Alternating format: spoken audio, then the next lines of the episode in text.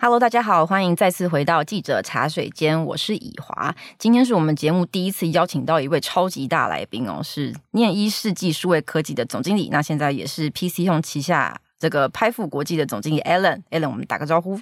嘿，hey, 大家好，我是呃 Twenty One FinTech 的 CEO Alan，很高兴呃今天有机会来这个数位时代的 Podcast 跟大家聊聊。嗯、今天很开心可以邀请到 Alan 来跟我们聊一聊 PChome 推出的 iPhone 订阅制的新服务哦。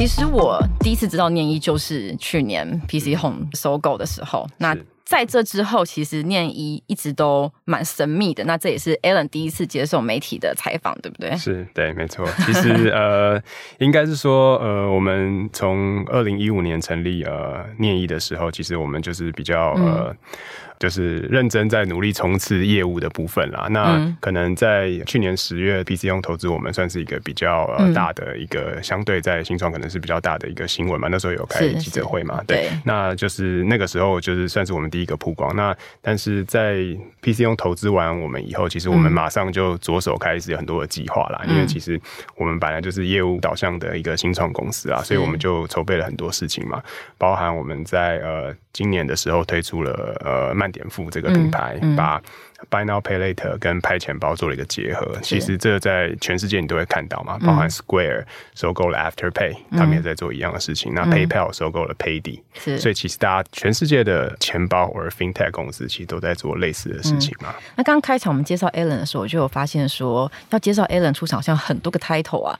那现在 对现在在这个对啊，在。拍付在 PChome 这个架构底下，跟你同时身兼念一的总经理，对这些角色，嗯嗯、跟这些现在企业的架构，现在是。大概是什么状况？可以帮我们介绍一下吗？OK，其实呃，PChome 那时候投资我们的时候，就是希望他把这个 PChome 生态系里面的这个金融相关的业务都一起让我们这边来操作了哈，就是变成一个成立一个类似 PChome 金融次集团的概念。是，所以现在我们这个我们后来有这个 rebranding 叫 Twenty One FinTech，嗯。那 Twenty One FinTech 下面其实现在有三个呃 BU 啊，主要以第一个就是呃 TapPay，就是我们做 Payment Gateway 的公司，就是我们是。月的时候做的那个 M&A，那再来就是二十一世纪，嗯、那就是我们二零一五年 Day One 开始一直在做的 Buy Now Pay 的产品。那当然第三个就是呃拍付国际嘛，就是拍钱包。嗯、那拍钱包里面有呃支付联，也有国际联，就是我们有一张电子的执照。嗯，所以大概就是 PChome 里面的这些金融相关的。的 BU 大概就在这个 umbrella 之下，这样子。我刚刚听到你说了二十一世纪，我到底要要念念一还念二十一世纪啊？念一是我们上面的控股啦，那二十一世纪是下面我们再 spin off 出来的一家子公司。那其实我们现在就是我们现在做 rebranding 嘛，所以其实我们就是对外我们都用 Twenty One FinTech 来做整个金融资集团的整个最最高的最高就是 Twenty One FinTech，那它的中文名字就是念一啦，其实。是对对对是，对啊，那这是因为 Alan 之前等于在。在呃，对念念一的时候是一个比较新创的环境嘛。那近期听看到 Alan 加入了 PChome 集团，然后而且还身兼了拍富尔总经理，对你来说应该工作环境是不是差蛮多的？你的心情上面？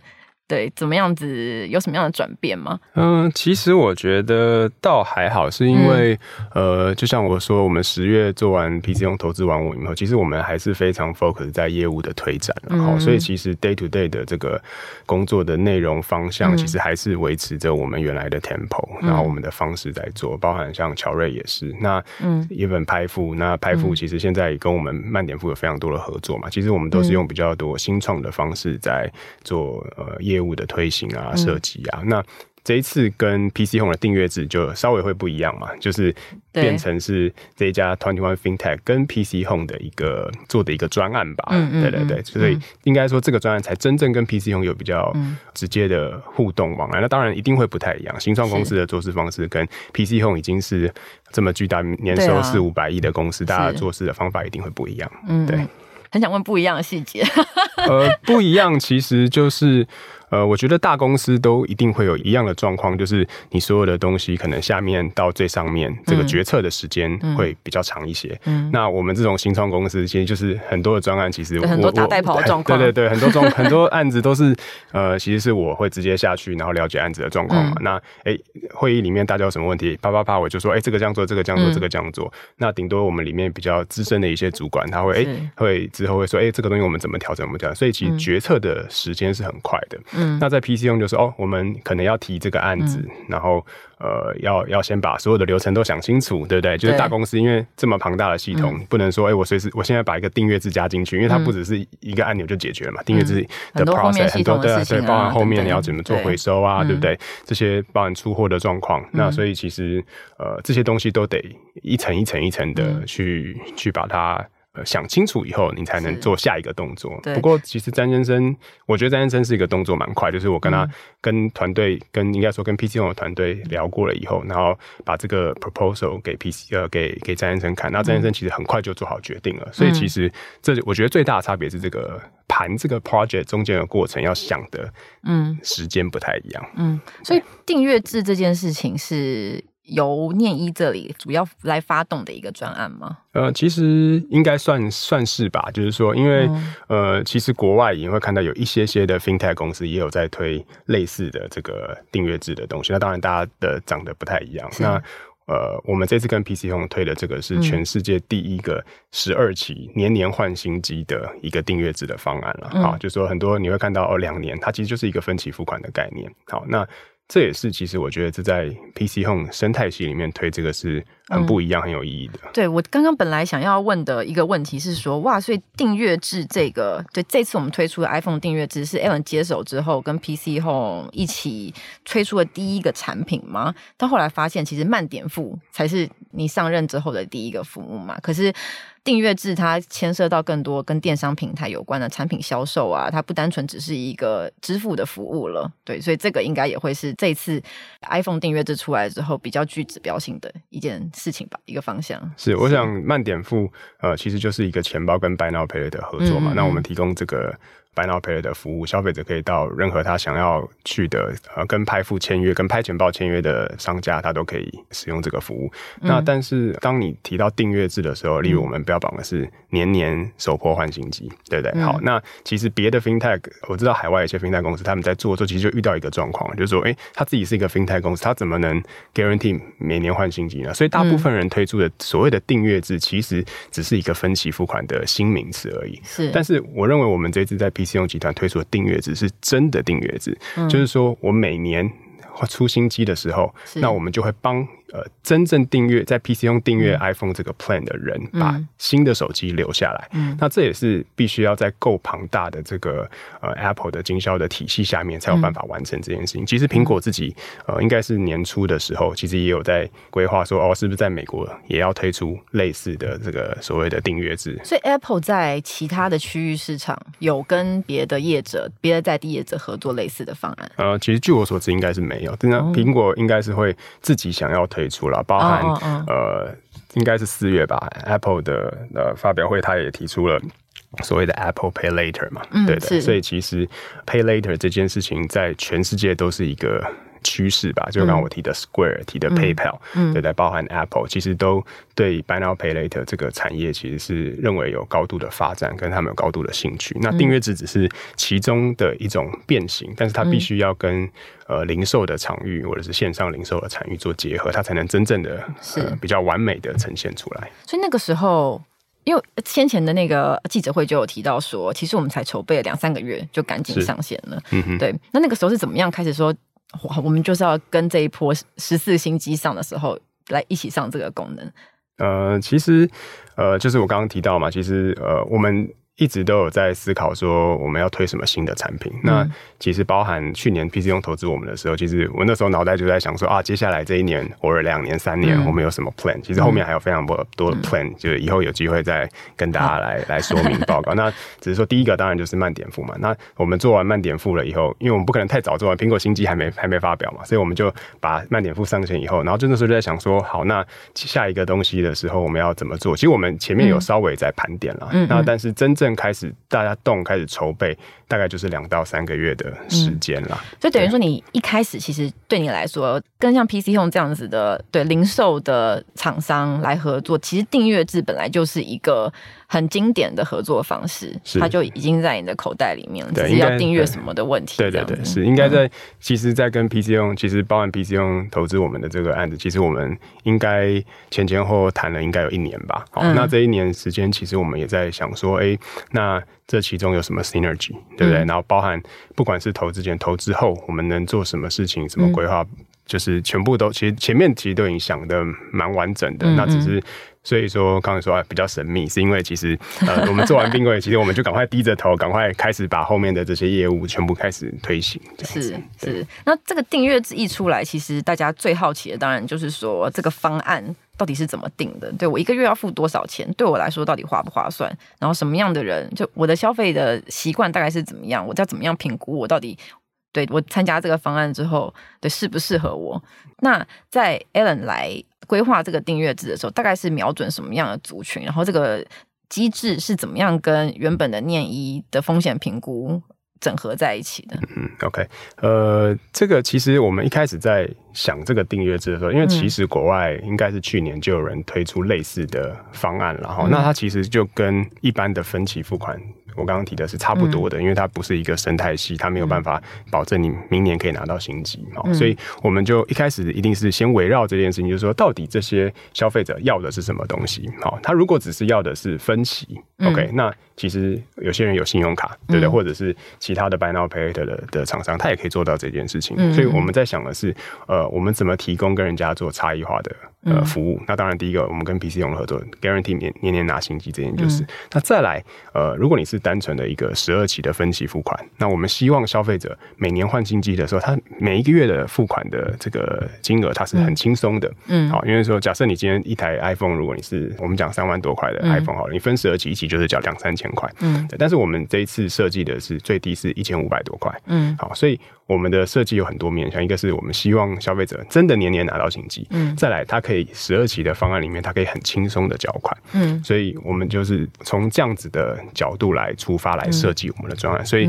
呃，我们最后也设计出一个就是十二期呃。全台湾最低的月付，不可能有人分十二期比我们低，嗯、然后也没有人有办法 guarantee 你年年拿新机。嗯、那有很多人就会消费者问说啊，那十二期到的时候，那我可不可以把它买断什么之类的？嗯、那其实我们有估一个残值，好，嗯、那所以其实消费者他十二期以后，他觉得说，哎、欸，我想要我对这个手机有感情，对不对？嗯、我不想要交回去，那我就我还是可以续订，我还可以拿新的手机，嗯、但是我就付这个残值，嗯、把手机拿回来。嗯、那这个残值加上它的付款金额，其实就是这只手机加上保险的一个零利率零。手续费的一个专案啊，所以我们 provide 的就是一个零利率、零零手续费的这个订阅制的方案。所以这次的订阅制它跟分期付款不一样的地方，就是我们可以分成十二期，然后因为我们后来这个，就如果你要买断的话，有后来这个残值加购，对这样子的方式，所以说我们可以做到每个月要付出的钱是比分期付款要来的低很多的。那以及我们有年年。可以换新机这样子的承诺，那我相信那个订阅制推行到现在，应该也遇到很多消费者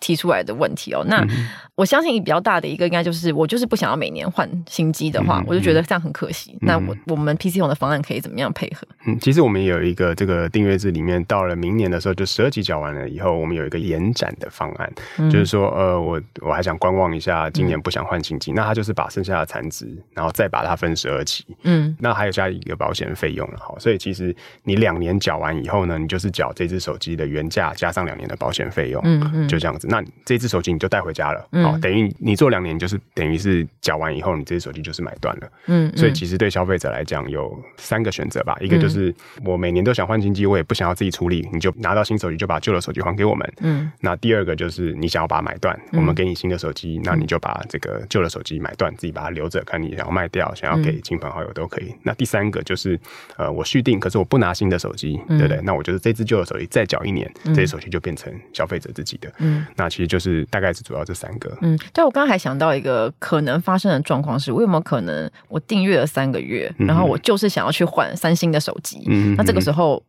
对我们 PC Home 的方案可以怎么配合？呃，目前我们还是以就十二期为主啊，所以它基本上它是得、嗯、等于它它可以把它买断了，它不能在三期的时候，我觉得我们最短的这个合约是至少要十二个月，至少要十二个月，嗯、没错。那我可以本来定可能。啊天哪！我不熟型号，都本来定一个型号，然后我想要换成可能比较进阶的型号，可都是 iPhone 这样子。明年的时候可以，对，但当当年可能没有办法。但反正就是十十二月这个不不十二个月这个就是一个最基础两两两边签约的时候的内容，没错没错，十二个月的。我也很好奇，像这样子年年换新机的方案是怎么样跟 Apple 那边谈的？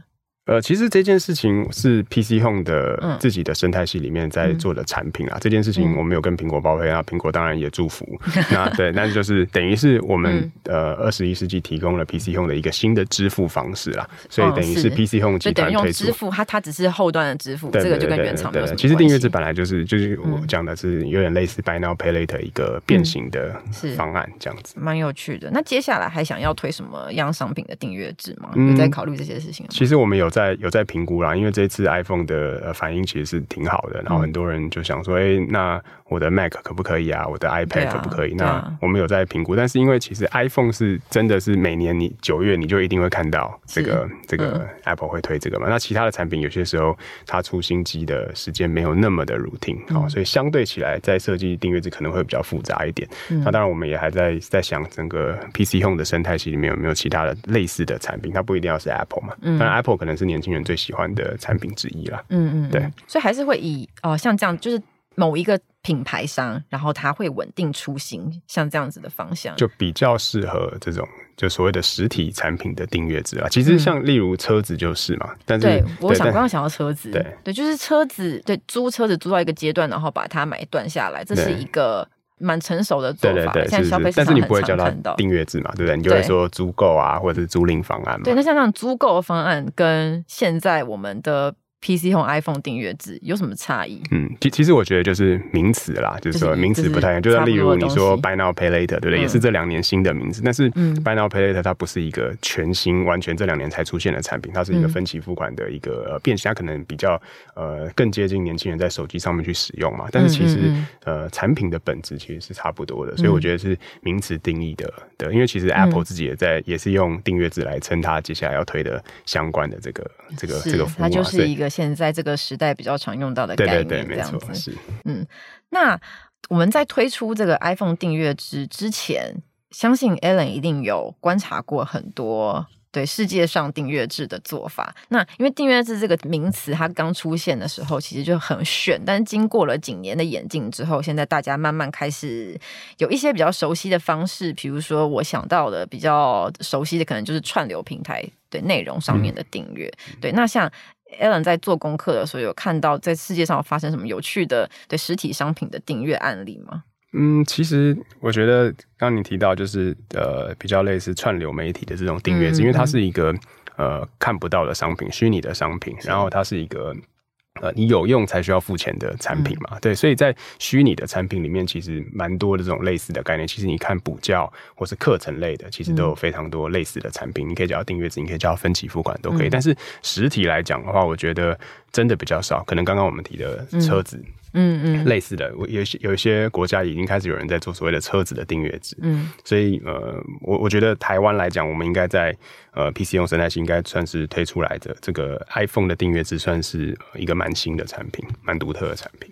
嗯，所以先前没有看到什么太太类似的，对你来说比较典型、比较具参考价值的一个案例会是什么？其实我觉得真的是没有哎、欸，所以所以就是也也就是说。为什么 create 这个产品的过程其实是挺辛苦的？嗯、我们在两三个月的时间内要把它完成的挑战其实是很大，因为你必须要把，因为之前从来没人做过嘛，你要想这中间会发生的所有的异常，就是可能会发生的状况，包含明年的时候，我们都要先预期想好了。嗯、那再加上，其实本来苹果通常是九月中发新机嘛，那万一它没发呢？呃，通常都会发了，哈，就是通常都会发。那今其实今年就是一个特例，就是其实我们排的这个 agenda 里面，嗯、呃，我们是排到九月中，哈，它会发行。就今年我们就被苹果突袭，苹果提早了一个礼拜，对对，所以哇，那我们的工程团队跟 PC 用工程团队哇，马上就要开始动起来来做这件事情。所以其实我觉得，我们是新创公司，我们当然对这种市场的变动是非常习惯的啦。但是其实我觉得 PC 用在这件事情上面，我觉得他们也是非常非常成熟，就是哎，马上就开始调整他们的 agenda，然后马上就把这个呃要测试的这个 agenda 马上把它开始压缩，然后开开始做这些东西。所以我觉得这有 echo 回来刚刚的问题啦，就是说其实新你说新创跟 PC 用其实有没有那么大的差别，我觉得那是决策流程上面想法规划的差别，嗯、但事实上在在实物上在对接在做产品的时候，我觉得双双方的这个速度其实都是非常快的。嗯嗯嗯，对，了解。那这样做这个对你来说，先前没有什么太类似的先行者的案例，在筹备的过程之中，你遇到比较大的困难是什么？我想起来会觉得说，要告诉原本的团队说，我们现在要来做这个东西，但是。呃，我没有一个很明确的案例可以说明，我们就是要做一模一样的东西。我是重新画出来一个雏形来跟内部沟通，可能会比较难想象。对，我想到的比较大的困难会是这个，所以我的问题是说，这是一个最大的困难吗？那不然最大的挑战，你觉得是哪哪一个部分？其实我觉得刚刚提的就是因为没有人做过，所以我们必须把一个雏形规划出来，然后把它想得很仔细。这件事情。呃，是困难的，但是我们是习惯它的，因为其实我们、嗯、我们从 day one 在做事情的时候，举例我们的第一个品牌就是乐芬奇嘛。嗯、那其实我们在那时候做的时候，其实呃，全台湾没有人在线上做 Buy Now Pay Later，嗯、我们就是第一个。嗯，那所以那时候我们就要想到各种可能发生的状况，所有的 Buy Now Pay Later 或是分期付款都在线下做，嗯、你在线上跟线下做有非常非常多的不一样和限制。嗯，所以其实我们从 day one 就很习惯把。呃，大家没有看过的产品，把它规划出来，嗯、然后从呃一开始的 prototype，然后把它。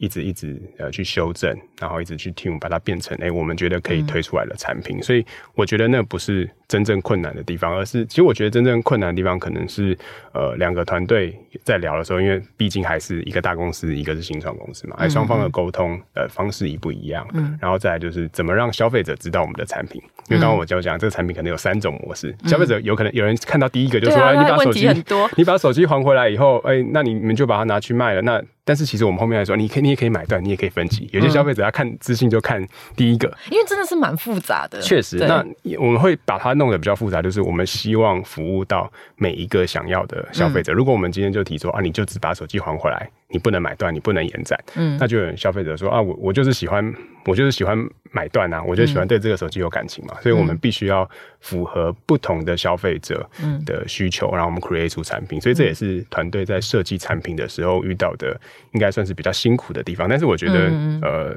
因为要很多样，对对对，但是我觉得就是很值得嘛，因为所有新的产品就是要呃一直要发想，然后一直要服务不同的客群，嗯。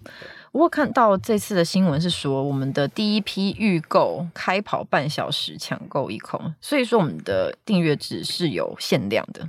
呃，是啊，因为其实嗯。不要说订阅制是限量的啦，苹果的手机在预购都是限量的。你开了多少数量？哦，这这个可能没办法，这个没办法讲，因为这大家也不会讲说他们首播首播多少，苹果也都不让所有的经销商去透露这些讯息啊。但是我们就是有播了一部分，让订阅制的人来尝试这个新的服务嘛。嗯，对，那其实市场反应也很好，然后呃，其实也蛮多呃社群上的讨论嘛。嗯，对，所以就是这个限量主要是因为我们手上的货量的问题。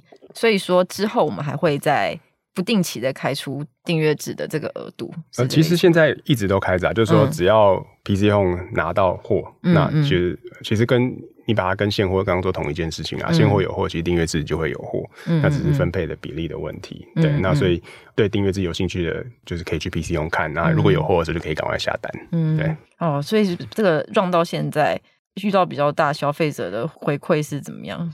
嗯，我觉得大部分的消费者还是可能有一些啊，我明年不知道什么状况，嗯、大部分还是落在这个，就是啊，我明虽然我们已经写得很清楚了，但是毕竟稍微，可是明年不知道什么状况，呀，yeah, 没错，我们也不知道，这也是这个案子很困难的地方，你需要先预想所有可能发生的的事情，嗯，嗯对啊，所以我觉得这这是好玩的地方。我本来想法是说，会在意明年的状况的人，好像就不会想要来订阅制啊。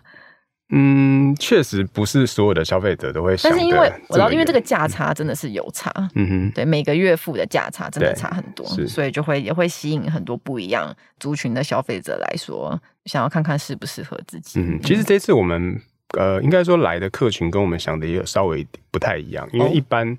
哦你所谓的 Buy Now Pay Later 的这个客群 TA、嗯、可能会落在二十岁到三十岁之间。嗯，好，但是 Buy Now Pay Later 的族群会比较年轻一些，可能七八成都是落在这个。嗯、那三十岁以上可能就是二十个 percent、三十个 percent。但我们这次发现有点倒过来，嗯，就是说，其实我们发现二三十岁的消费者其实只占我们的三十个 percent 左右。好，三十岁以上，嗯，所谓的中产阶级的这些消费者，嗯、其实有非常非常多的人也来做订阅制。好，嗯、所以其实他们简单说，他们不见得。是真的觉得月付金很便宜这件事，因为年轻的族群会觉得说、嗯、啊，我一次要买这么。一次要拿三四万出来，确实比较辛苦，是对的。那可是对三四岁以上，三十岁到五十岁这个区间，其实他们可能很多人都有信用卡，他也可以做信用卡分期。嗯、那他们真的要的是什么？他们真的要的是一个弹性的方案，嗯、真的要的是年年可以换新机的方案。嗯、他要很炫，随时拿新机。对对对，那比较吸引像这样的族群。所以我觉得这也是这一次呃，跟我们想象中有点不太一样的。但是那当然也是我们